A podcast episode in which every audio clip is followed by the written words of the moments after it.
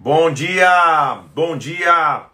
Vamos iniciar nossa semana na leitura da palavra, iniciar nossa semana buscando a presença e a face dele, também através das escrituras. Seja muito bem-vindo. Vamos iniciar mais uma semana de leitura bíblica. Por incrível que pareça, já estamos iniciando a quarta semana. É a quarta semana, estamos entrando na quarta semana de leitura bíblica. Então, glória a Deus para você que já está há três semanas completas lendo a palavra de Deus, ou para você que chegou faz um dia, que chegou faz uma semana, não importa. O importante é a gente estar tá junto para ler a palavra de Deus. Está começando hoje, seja bem-vindo também. Mas vamos buscar Deus. Bem-vindo todo mundo que está aí. Estou vendo muita gente chegando. Seja muito bem-vindo. Que Deus possa nos abençoar. Que o Espírito Santo venha sobre nós. Estamos iniciando a nossa quarta semana. É isso mesmo. Isso é muita gente falando um mês. Quer dizer, quando a gente terminar essa semana, vai se tornar um mês da nossa leitura. Como Deus é maravilhoso, gente. Como Deus é, é sensacional. E hoje a história está bastante emocionante. Tem muitos detalhes para gente, a gente estudar e buscar da parte de Deus. Então vamos orar primeiramente, Senhor. Vamos buscar a, a, a presença dele para que ele nos, nos ilumine e fale conosco nessa manhã. Pai, em nome de Jesus, nós queremos consagrar mais uma semana a Ti. Nós queremos pedir que Teu Espírito Santo venha nos presidir, que Teu Espírito Santo venha nos visitar. Eu peço agora, Pai, que o Senhor abra o nosso entendimento, nos dê sabedoria, nos dê instrução, nos ensina à luz da Tua palavra, Senhor, como é bom estarmos fixos em Ti, buscando a Tua presença, em o nome de Jesus Cristo. Revela-te a nós nessa manhã, eu te peço, em nome do Senhor Jesus, em nome de Jesus. Amém. Tamo junto então? Vigésimo, deixa eu até ver aqui na minha, na, na minha colinha, que dia que a gente está. Vigésimo segundo dia de, de, de 100, 22 de 100. Ontem foi o vigésimo primeiro, mas é domingo, foi o dia de folga da leitura para você também tá, tá, no teu culto, na tua igreja, assim vai. Então vamos juntos estudar a palavra, vamos entender o que está acontecendo. Mais um dia de leitura, da, daqui a pouquinho eu, eu libero os comentários de novo para no final a gente poder conversar. Estamos então iniciando uma história muito abençoada. Nós terminamos na sexta, no sábado, perdão, em 1 Samuel 16, a escolha de um novo rei na casa de Jessé. Você lembra comigo que é, é, tinha sete filhos que passaram, nenhum deles era, até que enfim lembraram-se, lembraram-se de um meio que esquecido ali cuidando das ovelhas. Ele é ungido rei, o nome dele é Davi. Interessante notar que nada muda muito na vida de Davi. Não muda da, radicalmente da noite para o dia porque caiu um óleo na sua cabeça, que ele automaticamente acorda no dia seguinte com uma coroa, um cetro e, e vamos se tornar rei. Pelo contrário, a unção imediatamente não mudou nada. Só o inseriu num processo, só inseriu numa caminhada com Deus. E a leitura de hoje então começa em 1 Samuel, capítulo 17. Quando mostra que os filisteus se, se uniram e se reuniram para lutar contra os filisteus eles, eles se reuniram num vale chamado Socó, que está em Judá. Então, Judá, a terra que deveria ser o comando, terra da qual Davi também fazia parte, lembra que ele era de Belém de Judá. Eles se juntam lá em Socó e num vale eles se ajuntam. De um lado, a Bíblia diz, do monte, o, o povo de Deus, de um lado os filisteus, e no meio o vale. Era, que, era uma luta. A guerra iria começar a acontecer, mas de repente Versículo 4 diz que saiu do meio do arraial dos, dos filisteus um homem. Um homem com uma alta estatura, um gigante. É, quando a gente converte a altura dele, dá aproximadamente 2 metros e 90, 3 metros. Você pode falar, poxa, também não é um gigante assim, por 3 metros de altura. Naquela época, com certeza, não tinha gente nessa altura, assim como não tem hoje. Então ele realmente se destacava pela sua altura. Então não é um gigante, você imagina, de 7 metros, 10 metros, 3 metros. É era um gigante, tá? Então ele tinha um capacete tão pesado que o capacete era, é, media, media, não, pesava 60 quilos. A ponta da lança 7 quilos. Estou lá no versículo 4, 5, 6, convertendo a, a, a, as medidas. E ele parou e clamou para as tropas de Israel: Ei, versículo 8. Por que, que vocês estão formando linha para a batalha? Por que, que vocês estão preparando o exército? Vamos fazer o seguinte: escolha um homem entre vocês que lute contra mim. Se ele puder lutar comigo e me ferir, nós vamos ser servos de vocês. Se eu o vencer, então vocês vão ser nossos servos, ok? Deixa eu fazer uma observação. Você lembra que no sistema de escolha de Saul, a Bíblia diz que Saul se sobressaía do ombro para cima em Israel? Ou seja, não tinha homem mais alto em todo Israel senão Saul. Um gigante oprimindo o povo de Israel, quem deveria ser aquele que, te, que deveria ter se levantado para dizer: Eu vou lutar com esse gigante? O homem mais alto de todos, o homem mais proeminente de todos. Era a oportunidade de Saul de se levantar como um rei. Mas ao invés disso, ele se, ele se recuou com medo, como todo Israel se recuou. Versículo 10 ele diz: Hoje eu afronto as tropas de Israel. Me dá alguém para lutar comigo. Quando Saul ouviu, versículo 11, e todo Israel espantaram-se muito, temeram muito. Ué, Saul, você não é o rei? Você não é mais alto que todo mundo? Por que você não foi lutar? Já reparou nesse detalhe? Então ele não se posicionou como rei. Isso foi a prova que Deus já estava levantando um outro. Ele não se, posicionou como um guerreiro. Saul, ele, ele teve envolvido em várias guerras. E, e por que, que ele não foi numa guerra como essa? Claro, tinha muita coisa em jogo. Se ele perde, Israel inteiro perde. A vergonha dele também. E, e, e seria derrocada para sua família. Então ele achou que poderia manipular e falar: não, então vamos esperar. Nesse meio tempo, nesse ínterim, nós temos um jovem em casa cuidando de ovelhas. Só que um óleo tinha caído sobre a cabeça dele. Então a Bíblia diz no versículo 3, 12 do capítulo 17 que Davi era, era da tribo de Belém, seu pai tinha oito filhos, só que ele mandou os três mais velhos para a guerra. Os três mais velhos foram guerrear. Davi, como era o mais moço, não foi. Então ficou em casa. Davi, versículo 15, estava em casa apacentando as ovelhas do seu pai. A mesma maneira, a mesma função que ele tinha antes de cair o óleo, ele continuou tendo depois. Então não mudou da noite para o dia. Tá entendendo comigo aqui? Piorou ainda, na verdade. O filisteu ficou 40 dias falando: e aí, ninguém vai lutar comigo, ninguém pode lutar comigo. 40 dias ninguém fazia nada. Até que um dia o pai dele falou assim: filho, faz o seguinte, pega esse queijinho aqui, pega, pega, pega uns produtozinhos aqui, vamos ler aqui, ó.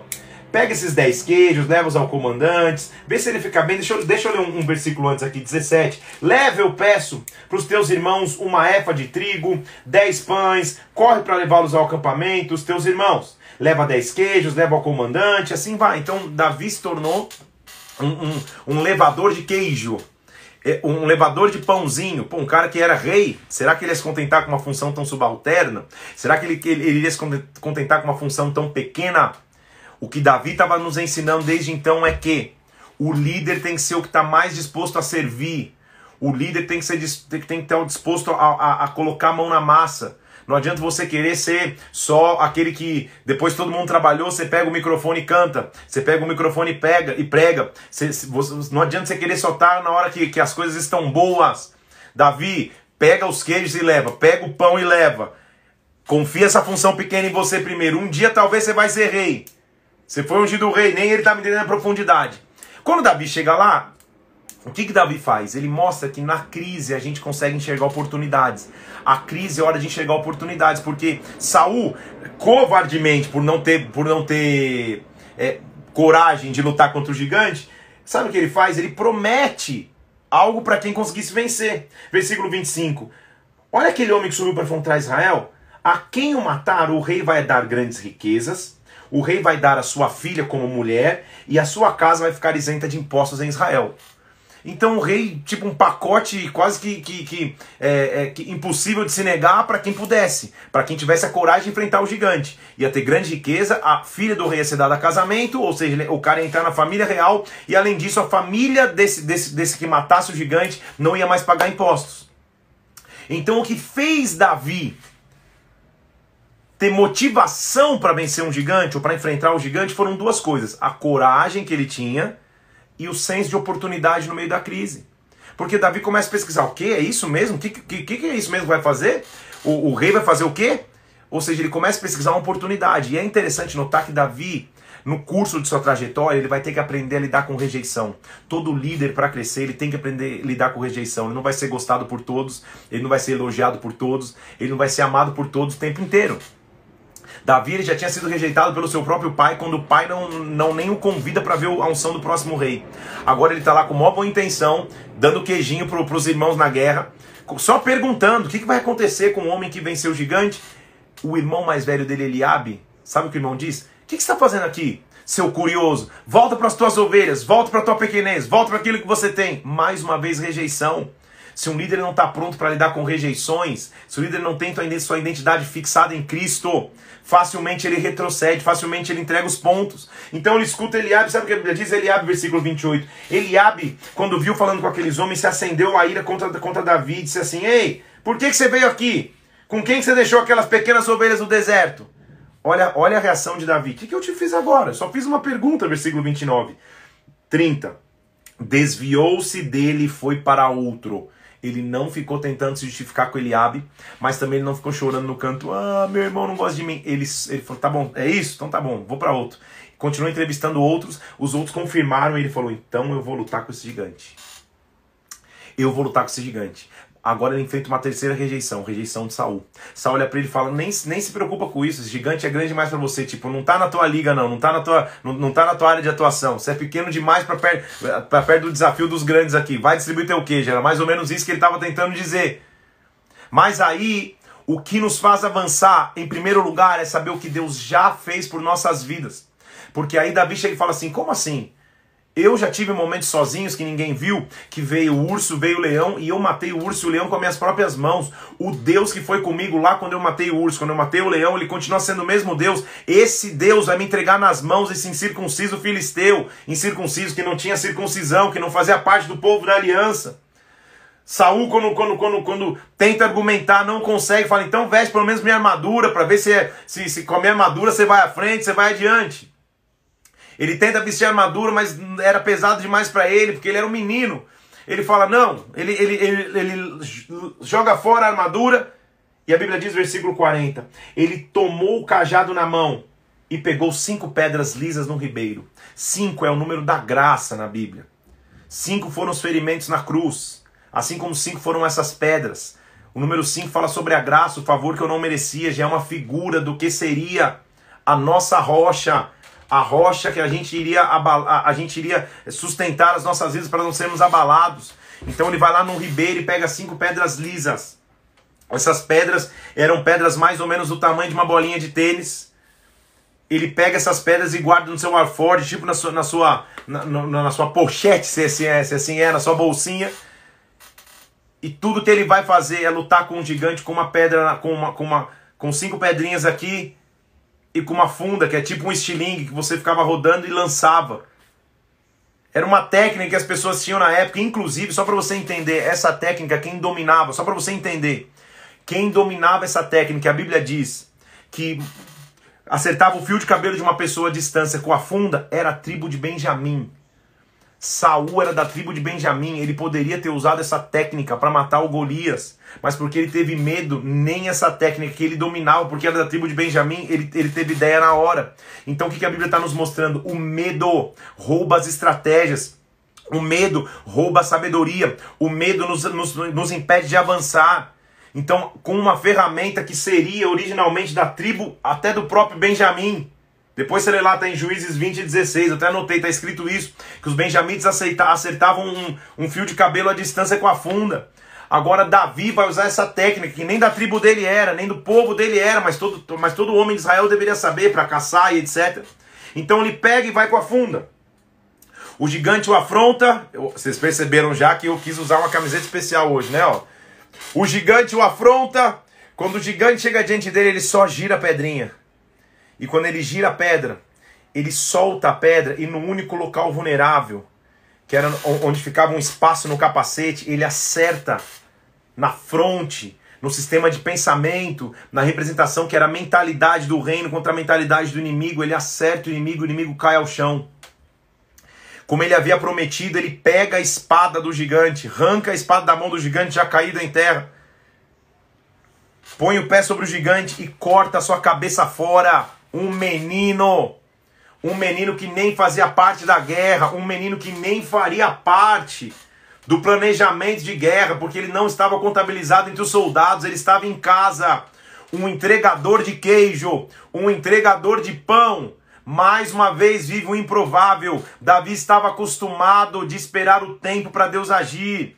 Ele também não estava programado para ser ungido rei, ele estava lá fora, daqui a pouco Deus o trouxe. Mais uma vez ele estava fora da guerra, daqui a pouco Deus o trouxe. Quem espera em paciência com Deus não precisa forçar nada, não precisa forçar a agenda, não precisa ligar pedindo oportunidade para pegar no lugar, não precisa forçar a agenda querendo, querendo ministrar em tudo quanto é canto, não precisa é, abraçar as ovelhas dizendo elas são minhas, não, ela espera o tempo de Deus, Davi estava entendendo isso.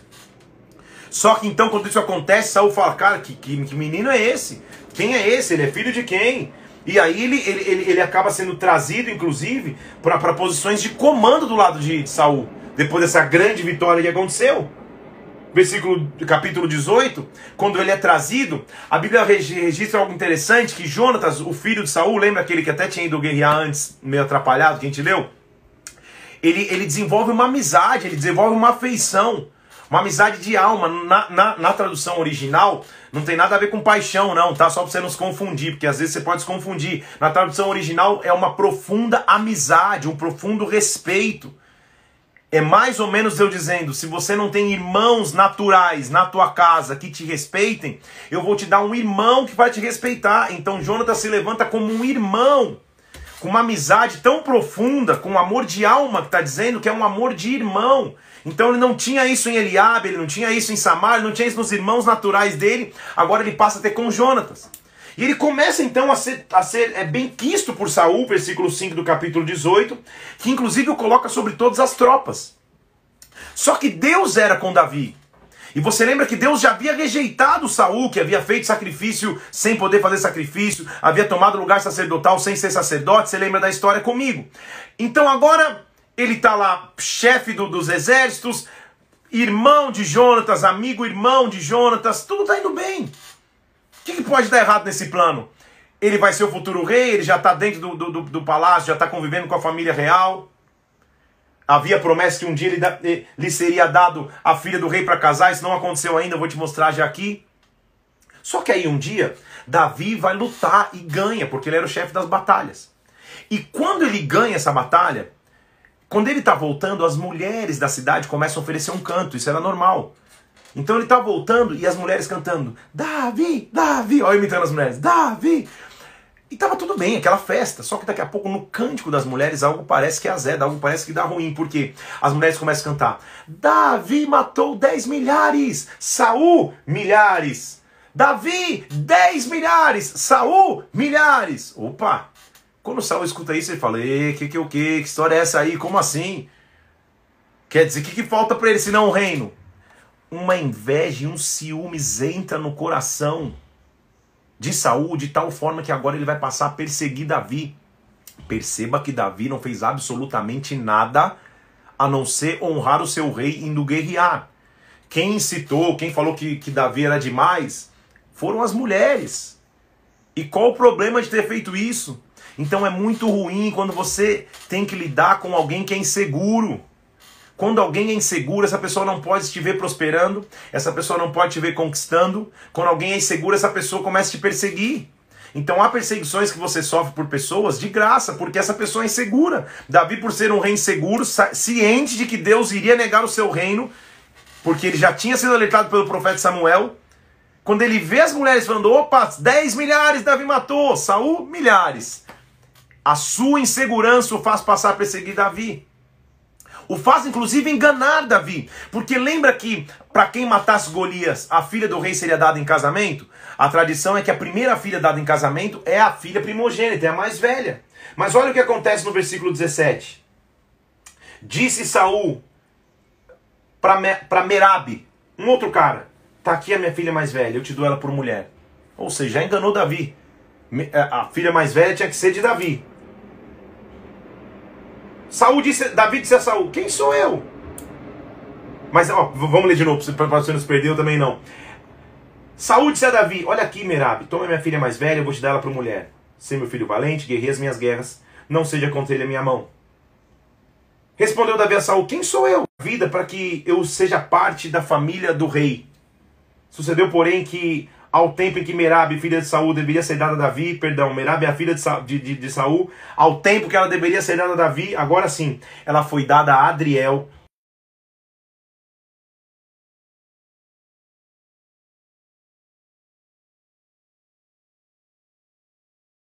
Estamos?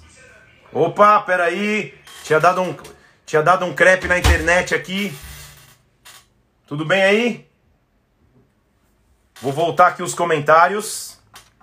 Peraí, vou voltar os comentários só um pouquinho. Tinha dado uma, uma trava na internet aqui. E agora voltou. Só me avisa se está tudo bem. Se está tudo certo. Os gigantes vão cair ao chão. Tinha dado uma trava na internet. Vê se está tudo bem aí. Me avisa, faz um legalzinho se você está conseguindo me ver de novo. Se está funcionando, se está tudo bem. Faz um legalzinho assim para mim. Só me diz se tá alguém está tudo bem aí. Vamos lá. Tinha dado um pausando, travando, sangue de Jesus. Tá tudo bem agora? Alguém me avisa aqui, tá ok? Obrigado, Pablo. Agora sim, então tá. Tinha dado um problema na internet, tudo certo. Vamos continuar? Vamos, vamos na guerra, vamos continuar. Vou, vou, vou desativar os comentários. Tamo juntos de volta aqui. Vamos nessa. Então, ótimo. Estamos com Davi sendo enganado, Merab, que era filha de Saul, deveria ser dada a casamento, não foi dada a casamento. Ela é dada a um tal de Adriel, só que a, a, uma das filhas mais novas de Saul, chamada Mical, se apaixona, quer casar com Davi. Saul fala: tudo bem, pode casar com ele, e aí, inclusive achando que isso seria bom, ele permite com que Mical se case com Davi. Só que Davi fala assim: Poxa, eu sou um cara é, é, pobre, eu não tenho dote para dar para casar com a filha de um rei, eu não tenho o que oferecer. E aí, olha como começam as armações de Saul para tentar matar Davi. Ele diz assim: Olha, faz o seguinte, eu quero 100 prepúcios de filisteus. Prepúcio, você já sabe que é aquela a carne sobressalente do órgão sexual, do órgão reprodutor masculino, que era o, o que justamente se fazia na, na, circuncisão, então os filisteus não são circuncidados. Olha a loucura que, que Saul pede, eu quero 100 prepúcios de filisteu, em outras palavras, ele vai ter que matar 100 filisteus e cortar os prepúcios, olha que loucura. Achando que, se eu fizer isso, vai ser muito mais fácil, ele vai morrer. Olha lá, versículo 25. O rei não deseja dote nenhum, a não ser 100 prepúcios de filisteus. Saul tentava, assim, fazer Davi cair pelas mãos dos filisteus. Só que a mão do Senhor estava com Davi. Davi vai lá e não só traz 100, ele traz 200. Ele mata, ele, ele, ele consegue matar, ele era um guerreiro. Ele mata 200 e traz 200. Você queria 100, vou dar porção dobrada para você. Tendo assim então feito, Mical é dada como esposa e eles estão casados. Mas agora Saul começa a persegui-lo. O coração de Saul já havia mudado em relação a Davi. Porque Davi conseguia êxito cada vez mais, versículo 30. Cada vez que os príncipes dos filisteus saíam para a batalha, Davi lograva mais êxito. E o nome dele se tornou muito estimado. Então Jonatas, que tinha se tornado como um irmão para Davi, ele vai tentar interceder junto ao pai. Vai tentar falar com Saul dizer: pai, por que você está querendo matar Davi? Meu pai.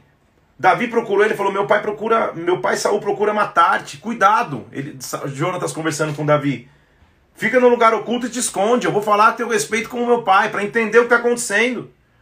E aí, Jonatas tenta argumentar, mas ele é enganado, na verdade, porque ele explica e Saul fala assim: fica tranquilo, Jonatas, versículo 6. Tão certo como vive o Senhor, Davi não vai morrer. Fica sossegado, vai dar tudo certo. Mas era uma mentira. Agora imagina a cabeça de Davi. O que, que eu fiz para merecer essa perseguição? Eu não pedi para ser rei, eu não pedi para ser ungido, matei Golias, deveria estar sendo honrado e agora estou sendo perseguido.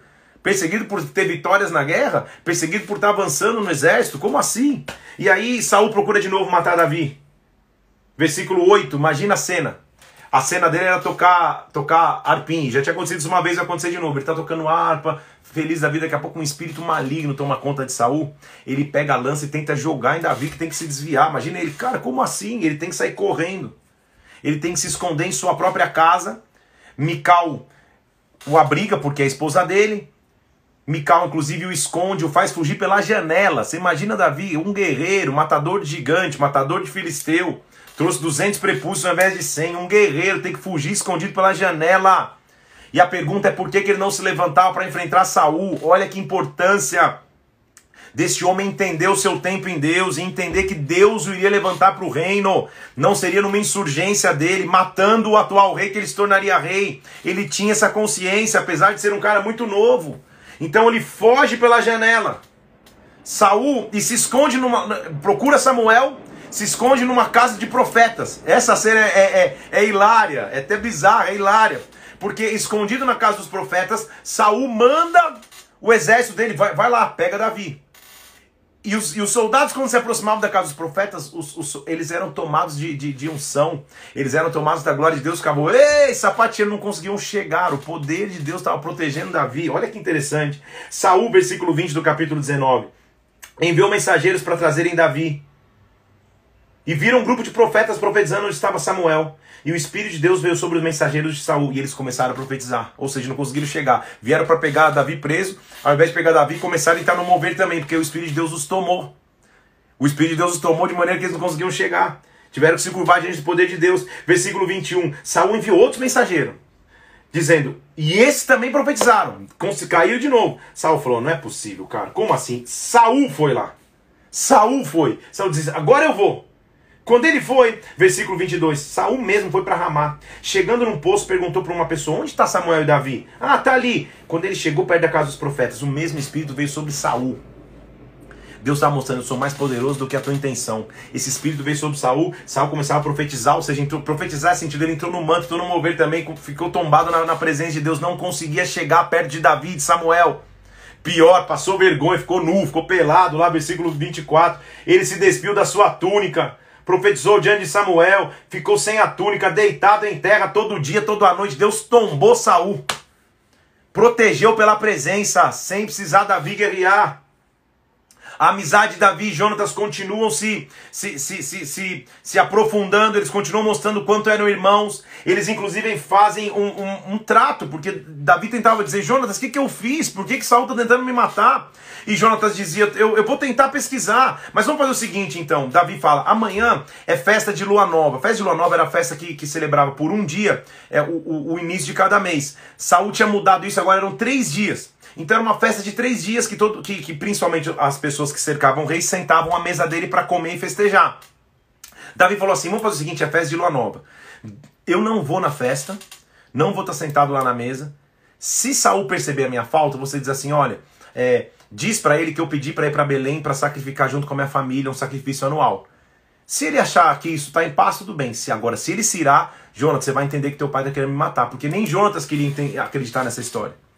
Aí eles fazem uma aliança. Então vamos fazer o seguinte: a aliança vai ser essa. Olha que interessante a aliança. Vai no campo e se esconde no campo, Davi. Eu vou pegar um arco e flecha e vou jogar como se eu estivesse brincando de alvo, né? Usando arco e flecha. Quando eu mandar o, o, o, cara que fica lá esperando a flecha cair, se eu atirar a flecha antes dele, você vai entender. Ou a flecha não passou do, do, do meu moço, Saul não tem nada contra você. Se, você, se eu mandar a flecha para depois do cara e falar, ó, oh, busca, a flecha passou para lá, significa dizer, passa para lá você também, vai embora porque Saul quer te matar. Era o código entre eles, ok? Depois você vai ler isso lá no capítulo 20, a partir do versículo 12. Foi exatamente isso que aconteceu. Eles sentam ali na, na mesa para comer. Primeiro dia, Saul meio que nota a ausência de Davi, mas fala assim: ah, talvez ele está imundo, está impuro, alguma coisa ele deve ter feito que não pode vir para a festa. Mas no segundo dia ele pergunta: cadê Davi? Por que, que Davi não veio? Quando Jonatas fala, ah, ele não veio porque ele impediu encarecidamente para ir para Belém. Saul fica irado contra Jonatas e fala assim: que vergonha, isso é uma desgraça para Israel, a tua amizade com ele, papapá. Quando Saul tem essa reação, Jonatas entende: opa, Saul realmente quer matar Davi. Então ele faz exatamente como havia combinado: lança a flecha lá no campo, Versículo, ó, versículo 35. Jonatas foi no campo, 35 do capítulo 20. Arremessou a flecha, quando o servo dele ia pegar, ele fala: Não, a, fle a flecha tá para lá de você. Era o código, tá para lá de você. Davi, ouvindo, entendeu: Opa, é isso mesmo. Saul quer me matar. Então ele se encontra com Jonatas e olha que eu quero te, olha que olha que interessante eu quero te mostrar. É, versículo 30, 30, 40. Jonatas deu as armas ao rapaz, ele jogou o arco e flecha, né? A flecha passou na frente, ele devolveu pro, pro, pro seu rapaz, que a Bíblia diz no versículo 39, 39 que não tinha entendido nada, mas era um código entre Davi e Jonatas. Indo-se o rapaz, Davi saiu de onde estava escondido, se prostrou com o rosto em terra três vezes. Ele e Jonatas se beijaram e choraram juntos. E olha que interessante o que a Bíblia está dizendo no versículo 41. Davi, porém, chorou muito mais. Não estava sendo fácil para Davi. Não estava sendo fácil para Davi viver essa promessa de Deus. Pô, o que, que eu fiz de errado? Meu pai me rejeita, meu irmão mais velho me rejeita, agora Saul me rejeita, eu não fiz absolutamente nada. Estou sendo ameaçado de morte, já tentaram me jogar lança, estão tentando me matar de qualquer jeito. Então ele teve que sair correndo embora, deixando tudo para trás, até a sua esposa que ele tinha, Mical. Ele teve que deixar tudo para trás e chorou muito porque ele sentiu. Jonatas falou: Davi, vai em paz, cara. Eles juraram em, nome, em, em o nome do Senhor, com Davi chorando. O Senhor seja sempre entre mim e ti, e a minha descendência e tua. Vai, você vai ser abençoado. Davi então sai errante, ele sai tentando achar para onde, onde ele vai. Ele vai começar a fugir para tentar se proteger. Como que entender uma perseguição dessa? Um cara que matou um gigante e livrou Israel. É fácil assumir posições de comando e viver promessas de Deus? Muitas vezes não. A gente tem que resistir a um processo, resistir com fé, resistir com força, resistir com esperança. Então Davi chega até um, um sacerdote em Aimeleque, numa terra chamada Nob. Ele chega ali, quando ele chega sozinho, o sacerdote de Aimeleque já falei, o que está que, que, que tá acontecendo que você veio sozinho? Cadê, cadê toda a comitiva real? Davi dá uma desconversada, não, eu vim aqui, o rei mandou vir sozinho, era uma questão urgente, me dá, me dá de comer alguma coisa. O sacerdote falou, não tenho nada de comer a não ser os pães sagrados, que são, mas é, havia inclusive uma ordenança de Jesus Cristo, até mostrou isso lá na frente em Mateus, depois você vai ler, que a necessidade do homem vinha primeiro do que a consagração do pão. Isso está lá em Mateus capítulo 12, um dia você lê para você entender. E devido a essa necessidade deles comerem, a única coisa que a Meleque fala é, ó, cuidado então só para eles se absterem de mulheres, ou seja, para eles estarem limpos. É, cerimonialmente limpos. Davi fala: não, realmente, quando a gente vai guerrear, é, eu mesmo passo ordenança, eles têm que estar livres de contato com mulheres, a gente não se envolve é, com, com, com, nada disso para a gente estar limpo para guerrear. Então, baseado nisso, ele dá dos pães, eles comem. E uma coisa que quero chamar a tua atenção, porque pensa, Davi saiu correndo, fugido correndo no campo, desesperado, com, com, com, alguns homens que foram com ele, vamos ter, e, e vamos buscar em algum lugar para nos refugiar. O lugar que ele cai é o lugar onde alguma coisa estava guardada. E agora eu quero te mostrar. O que é nosso, que Deus te deu como herança, o que é evidência da tua vitória, é teu. Ninguém pode roubar. Porque Davi não tinha nem arma. Como que um guerreiro ia guerrear sem arma? Ele sai correndo sem nada. Na conversa dele com o sacerdote lá dessa terra, ele fala assim: ó, só uma coisa, cara. Você. Versículo 7. Não, versículo 8. Davi diz para esse sacerdote: Ei, você não tem nada na mão aí, nem espada, nem lança alguma, porque eu não trouxe nada. A, a causa que eu estou fazendo é tão urgente que não deu tempo de eu trazer nada. Aí que eu quero chamar a tua atenção, versículo 9. Olha o que o sacerdote respondeu. A espada de Golias, o filisteu que você matou, está aqui, atrás lá da estola sacerdotal, envolta num pano. Davi falou: então vai lá, pega para mim. Então, mas pensa comigo. No momento que ele ficou sem espada, a espada que lhe foi dada para usar foi a espada de Golias, que era o símbolo da vitória de Davi. Era Deus dizendo: Eu não esqueci o que você fez. Todo mundo pode ter esquecido o que você fez, mas eu não esqueci. Assume a espada de Golias, carrega na mão a tua vitória, luta com essa espada, para que cada dia que você olhar para essa, essa espada, você lembre do tamanho do milagre que eu fiz na tua vida.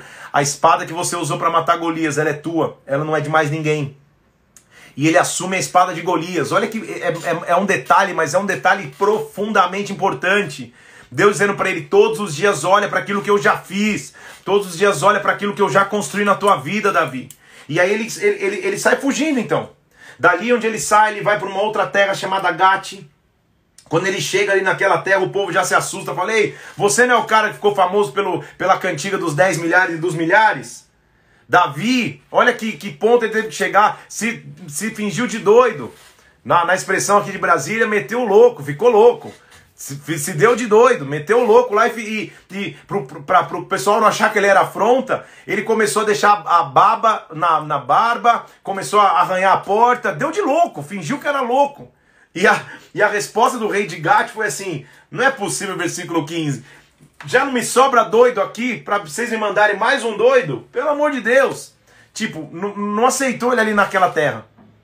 O que restou para Davi foi entrar numa caverna chamada Adulão. Ele entra numa caverna para se esconder. Agora pensa nesse cara dentro de uma caverna, pensando na vida dele. Falando assim, poxa vida, eu, eu tava lá cuidando das ovelhas dos meus pais, tocando a minha arpinha quietinho lá no campo, matando urso, matando leão. Daqui a pouco eu fui ungido rei quando tudo parecia que ia melhorar porque eu entrei no, palácio do rei, tocava arpinha para ele, estava tudo bem. Eu não fui chamado para guerra porque não tinha idade, apareci na guerra, não precisava guerrear, guerreei, venci. Fui um, um, um leal capitão dos exércitos para Saul. Uma vitória grande que eu tive, as mulheres começaram a cantar e me reconhecer. Agora toda essa confusão na minha vida e tudo que me resta é entrar numa caverna. Mas dentro da caverna, ele não estava sozinho. Na mão dele, ele tinha uma espada. A espada que era de Golias. Que era o que o fazia olhar e falar: calma aí, mas eu sei o Deus que me fez matar gigantes. Eu sei o sobrenatural que eu vivi. Ó, ó, todo, todo pregador é meio doido assim, porque ele tá, eu tô segurando a caneta fingindo que é espada, mas é assim mesmo. Tô, todo, todo inimigo que vier contra mim, toda luta que vier contra a minha casa, eu tenho nas minhas mãos a evidência do milagre. Então o que eu estou dizendo, o que a gente tem que lembrar hoje? Quando a gente estiver passando lutas, dificuldades, quando a gente estiver sendo perseguido, quando tiver que entrar em cavernas para me esconder, quando a crise for forte demais, eu tenho que ter nas minhas mãos o símbolo da minha vitória. Eu tenho que ter nas minhas mãos o testemunho que Deus já deu, já deu para já deu para mim. Eu tenho que ter nas minhas mãos as vitórias que Deus já me fez conquistar. Eu tenho que ter nas minhas mãos isso. Isso faz parte da minha trajetória com Deus. Leva nas mãos a espada de Golias. Ele se esconde ali na caverna. E eu quero te mostrar quem era o exército dele, para você ver se realmente era um exército. Davi se retirou dali, foi para a caverna de Adulão.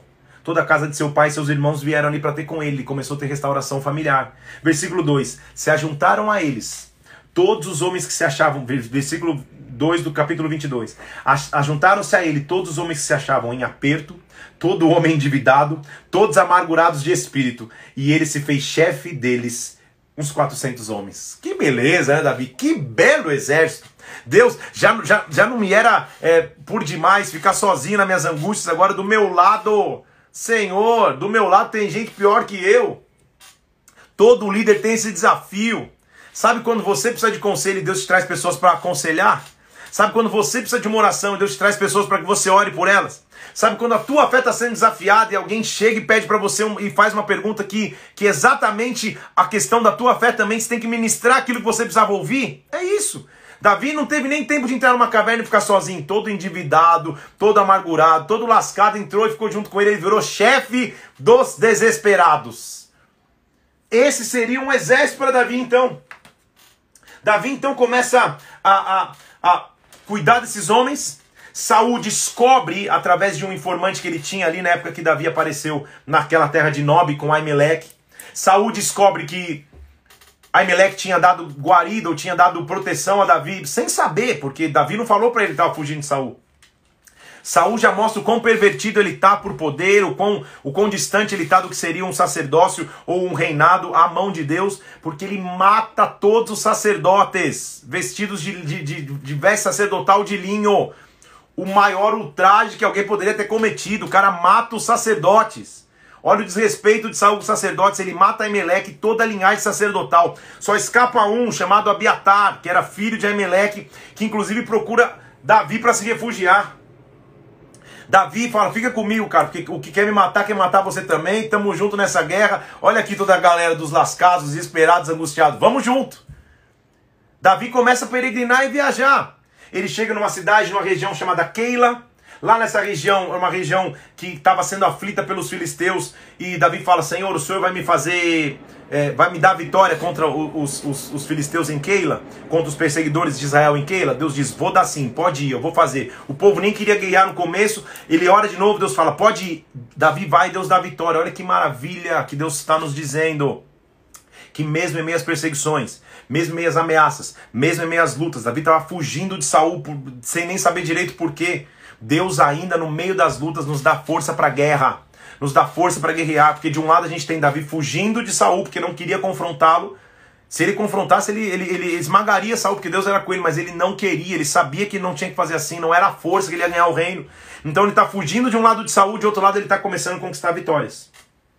Ele volta a encontrar Jonathan, Jonatas renova a sua aliança, até que um povo chamado Zifeus, um deserto que Davi foi se esconder, o povo trai Davi, eles querem fazer uma moral com Saul, chegam para Saul, Saul, a gente sabe onde Davi tá, deixa a gente entregar ele para você, papapá. Saul fala, tá bom, então me entrega. E aí a gente começa a ver a honra, mesmo em minha perseguição, a honra que Davi prestava a Saul. E como Davi era um cara realmente segundo o coração de Deus, porque a Bíblia relata que nessa perseguição, então, é, o Saul vai atrás de Davi nessa cidade, ou nessa região onde os Efeus tinham traído. Davi escuta a história e foge antes e se esconde no local. Quando ele se esconde no local dentro de uma caverna, quem entra nessa caverna é exatamente nesse lugar? Saul. ele entra nesse lugar num momento não muito digno, por assim dizer, porque versículo é, 1 do capítulo 24, Saul voltou de perseguir os filisteus, disseram que ele estava no deserto de Engedi, então ele pegou 3 mil homens e foi ao encalço de Davi, capítulo 24, versículo 2. Olha que momento estranho, ou que momento íntimo. Versículo 3.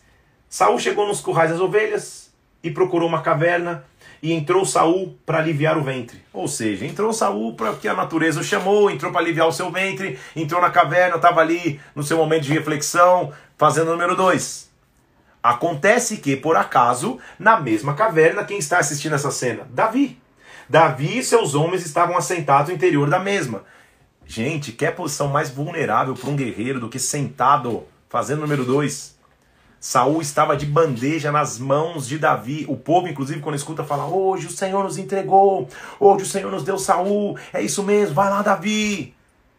Davi vai, ao invés de matar Saul, ele corta um pedacinho da veste. Saul devia estar tão concentrado lá no tal, fazendo que não percebe, ele, ele corta um pedaço da veste e leva embora. Só por ter feito isso, Davi já ciência de temor. Fala, cara, não devia nem isso ter feito. Desrespeitei. E olha o conceito que ele tinha. Versículo 5. Depois de Davi cortar a hora da veste, lhe bateu o coração por ter cortado a hora do manto de Saul. E ele disse: O Senhor me guarde de que eu faça tal coisa ao meu Senhor, porque ele é ungido do Senhor. Ele tinha a, a, a, a, o temor e a convicção que Deus tinha levantado Saul em algum momento. Deus o tinha ungido, um óleo tinha caído sobre a cabeça dele. Se alguém atirar, era Deus, não era ele. Se alguém atirar, era Deus, não era sua força. Ele podia ter matado Podia ter matado pelas costas Saul. Saul nem, nem ter sabido quem matou, por que morreu. Mas não, ele só corta a orla, segura na mão dele. Quando Saul sai da, da, da, da caverna, já está a uma distância, Davi vai lá e fala: Ô oh, meu rei, ô oh, meu senhor, olha aqui, ó. E ele conta toda a história: eu podia ter te matado, porque você está acreditando na, na, na, trama das pessoas? Eu não tenho nada contra você, eu podia ter te matado, mas olha aqui. Saul, quando escuta isso, fala assim: Meu Deus, meu Deus, olha lá, versículo 17, 16. Quando Davi acabou de falar essas palavras para Saul, Saul falou assim: Isto é a tua voz, meu filho Davi. E chorou Saul em voz alta e disse: Você é mais justo do que eu. Você me recompensou com bem. Eu te paguei com mal. Você mostrou que hoje me fizeste bem, porque o Senhor tinha me colocado nas tuas mãos e você não me matou. Então, versículo 22, jurou Davi e Saul e foi para sua casa, e Davi foi com seus homens e habitaram em lugar seguro. Ótimo, então. Então, pô, agora acabou a perseguição. Aleluia, glória a Deus. É isso? Samuel morre no próximo capítulo 25. Quando Samuel morre, Davi registra um momento em que ele ajudava a cuidar ali, ou pelo menos supervisionava o cuidado da, da, da, das, das, muitas posses que um homem tinha chamado Nabal. Até que um dia ele, ele manda uma mensagem para Nabal, diz assim: Nabal, é, a gente nunca roubou nada teu, a gente inclusive protegeu os teus tosqueadores de ovelhas aqui. Pô, nos dá algum mantimento. Nabal, um cara meio intransigente, ele fala assim: Quem é você? Quem é quem é esse Davi, filho de, de Gessé, pra eu dar meu mantimento para ele? Tem muita gente que me pede coisa, uma posição meio orgulhosa. Davi fala: Então põe a mão na espada, gente, agora nós vamos fazer justiça. Davi era guerreiro.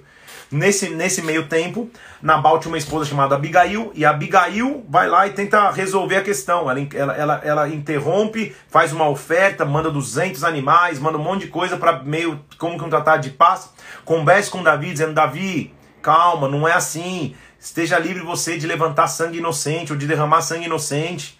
Ou seja, não seja um rei, não queira entrar no caminho que Saul fez, de ser um cara muito, muito sanguíneo que toda hora quer fazer as coisas, ok? Então, é, Abigail se torna a expressão de uma mulher que intercede em favor do rei, inclusive, que seria, tá? Ela, ela, ela impede Davi de fazer uma besteira, impede Davi de matar toda, toda a cidade, toda a família de Nabal.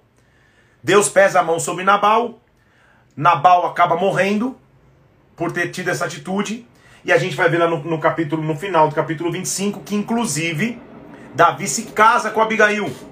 Esse posicionamento não só livrou Abigail da, da, da, da, da tragédia que seria em toda a sua casa, mas também a, a, deu a chance de se casar com Davi. Era, era, lembra que a gente está falando de um outro código moral, um outro, um outro relacionamento entre pessoas, um outro código entre as pessoas. É, os homens tinham várias esposas e, e Abigail se torna uma delas com outra que ele pega ali, ó. Versículo 43: Davi tomou Aionã, e Abigail, e ambas foram suas mulheres, porque Saul tinha dado a sua filha Mical para outra pessoa.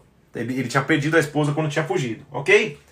Aí você fala, pô, agora tudo, tudo vai começar a acalmar, mas mais uma vez a gente vê Saul voltando a perseguir Davi. Então a gente vai ler o trecho de perseguição, perseguição, paz, perseguição, paz, mas ele continua sendo perseguido. Perseguido mais uma vez pela segunda vez. Saul fica de mão beijada na frente de Davi. Dessa vez eles invadem o acampamento onde Saul estava escondido, eh, eh, aguardando para atacar Davi. Eles entram na tenda, Saul está dormindo. Davi e Abias entram na tenda, vem a lança ali e vê a botija d'água que ele bebia. Abias fala: Me deixa dar uma cravata a, a, a, lança nele, não vai nem saber o que aconteceu. Segunda vez, Davi fala: Não, eu não vou tocar no ungido do Senhor. Pega só a lança, pega só a água, traz aqui comigo. E mais uma vez, para a segunda vez, ele poupa. Ele teve, ele teve a chance de atropelar, mas não atropelou porque ele entendia os tempos de Deus. Está aprendendo comigo? Ele entendia os propósitos com Deus. Saul, mais uma vez, quando, quando, quando sai, quando Davi vê que já está a uma distância, ele fala: Tá vendo? Olha aqui, ó, eu tô com a lança, não sei o que. Saul mais uma vez cai em si e fala: Cara, você podia ter me matado pela segunda vez, deixa eu fazer paz contigo. Aí eles fazem paz, Versículo 22 do capítulo 26, Davi respondeu, disse, aqui está a lança, vem aqui, eu vou te devolver inclusive a lança que eu peguei de você. Pague, porém, o Senhor cada um de acordo com a sua lealdade. Porque o Senhor tinha te entregue nas minhas mãos, mas eu não estendi minha mão contra o ungido do Senhor. Olha, olha a, a honra e, a, e o temor que Davi tinha. Então assim foi, e mais uma vez, mais uma vez aparentemente, Saul vai deixar Davi em paz. Davi então volta na região de, do rei de Gate, volta a conversar ali, e nesse meio tempo ele fica por um tempinho ali, naquela região, e vai acontecer o capítulo 28, que a gente vai ver a derrocata de Saul, como ele já está distante, porque Saul, meio perdido, sem saber o que fazer, ele consulta uma médium. E esse texto gera muita controvérsia, porque ele consulta uma necromante, ou seja, uma mulher que consulta mortos. E, e, e esse era, um, era um, uma prática, de acordo com a lei, completamente reprovável. Todo, todo que fazia isso tinha sentença de morte, desde a lei de Moisés. Necromancia, que é o consultar médios, consultar mortos. Por, pela soberania de Deus e por propósitos que Deus tem acima dos nossos, a necromante, que deveria ser meio enrolona, quando ela tenta fazer algo, ela vê um, alguém semelhante a um Deus, ela percebe que era Samuel. Ela se desespera, porque nem ela tinha poder de fazer isso. O que nos leva a entender que o próprio Deus, sua soberania, permitiu Samuel falar com Saul mesmo depois de haver morrido. Permitiu que Samuel viesse entregar um recado a Saul. Então isso não é base para a gente achar, não, realmente funciona. A médium consegue falar com o morto. Não, porque a própria médium entra em desespero. Quando ela vê que ela, que ela invoca lá um morto e aparece Samuel, ela fica em desespero. Olha, olha, olha o, o, o, o que diz o versículo 12 do capítulo 28. Quando a mulher viu que era Samuel, gritou em alta voz e falou: Você é Saul, por que você me enganou? O rei respondeu: Não temas. A mulher respondeu a Saul: Eu vejo um Deus que sobe a terra. Desesperou-se.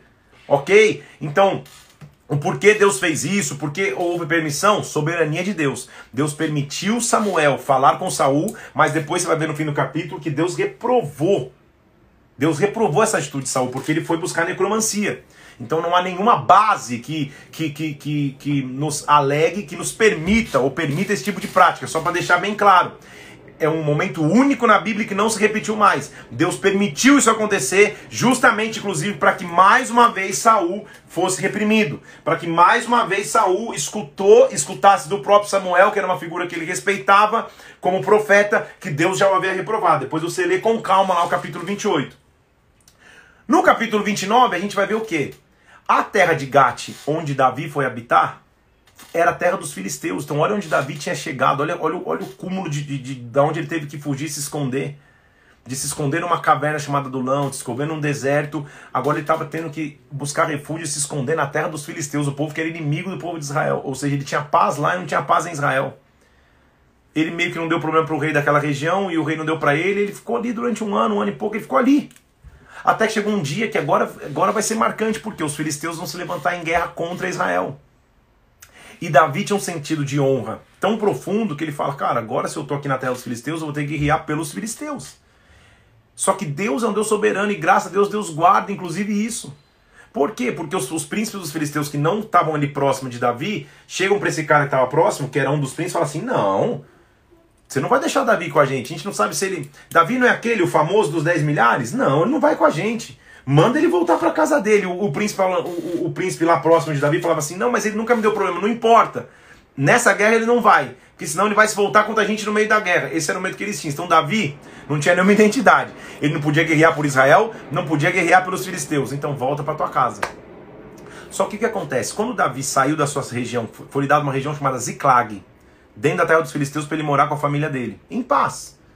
Ele não tinha paz em Israel, ele ficou ali com os filisteus. Quando ele sai de Ziklag e vai nesse local onde era juntamento para guerrear contra Israel, enquanto ele sai e vai até Ziklag, os amalequitas, outro povo, eles invadem Ziklag, roubam tudo de Ziklag, queimam Ziklag e levam embora os despojos, ou seja, as mulheres, as crianças, os bens, os, os, os animais. Então Davi saiu para uma guerra que ele não pôde guerrear. Quando ele volta para o seu, seu povo, eles já veem a cidade pegando fogo. Davi deve falar: Meu Deus, cara, que, que, quando eu vou ter paz no meio dessa guerra? Quando eu vou ter paz no meio dessa caminhada? Sai andando de um lado para o outro e agora, agora piorou. Levaram as mulheres, levou todo mundo. Quando eles voltam, versículo 4 do capítulo, do capítulo 29, Perdão, versículo 3 do capítulo 30, vamos ler já. Davi e seus homens vieram à cidade, ela estava queimada, suas mulheres e seus filhos tinham sido levados cativos. Então Davi e o povo que se achava nele ergueram a voz e choraram, choraram até não ter mais forças para chorar. Desespero total. As duas mulheres de Davi, Aionã e Abigail, também foram levadas. Davi se angustiou muito, porque o povo falava inclusive de apedrejá-lo. Mas aí a gente começa a ver a diferença de Davi. Porque tá todo mundo chorando, todo mundo caído no chão, chorando até perder força, mulher foi embora, o povo querendo apedrejar. E olha que o final do capítulo, do, do versículo 6, no capítulo 30 eh, diz: Porém, Davi se reanimou no Senhor seu Deus. De alguma maneira ele encontrou força. Aquele que tem uma chamada em Deus, aquele que tem um propósito para com Deus, de alguma maneira encontra força. Talvez por olhar por aquela espada, por lembrar que Deus tinha feito no gigante, e fala: Não, Deus vai ser comigo. Então Davi consulta Abiatar, que era o sacerdote, lembra? O, o, o único filho de Ahimelech que tinha, tinha sobrevivido à, à carnificina de Saul. O Senhor vai ser conosco? Vai ser conosco. Então Davi vai lá e recupera tudo que ele havia perdido. Nossa leitura hoje vai terminar com o poder de Deus de recuperar o que havia ido embora. Com o poder de Deus de recuperar o que tinha sido perdido. Com o poder de Deus de tratar um guerreiro. É um processo. Tudo que a gente está lendo aqui e o espaço entre é, Davi ter se levantado como matador de gigantes e ele ser perseguido por Saul é uma história de 10 anos aproximadamente. Eu estou falando de 10 anos sendo perseguido. Quem aguentaria? 10 anos de perseguição.